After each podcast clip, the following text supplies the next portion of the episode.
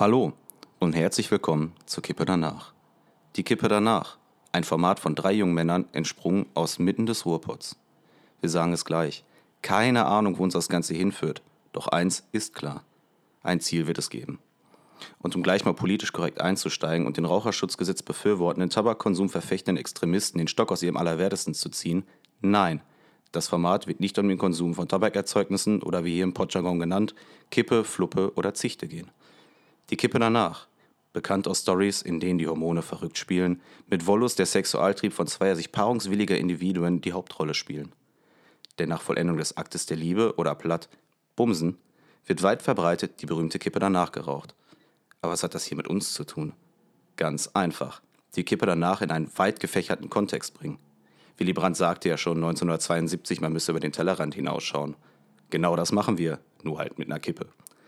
Die Kippe nach Feierabend, nach dem Essen oder einfach nur zum Gespräch mit dem netten Kollegen aus der Buchhaltung.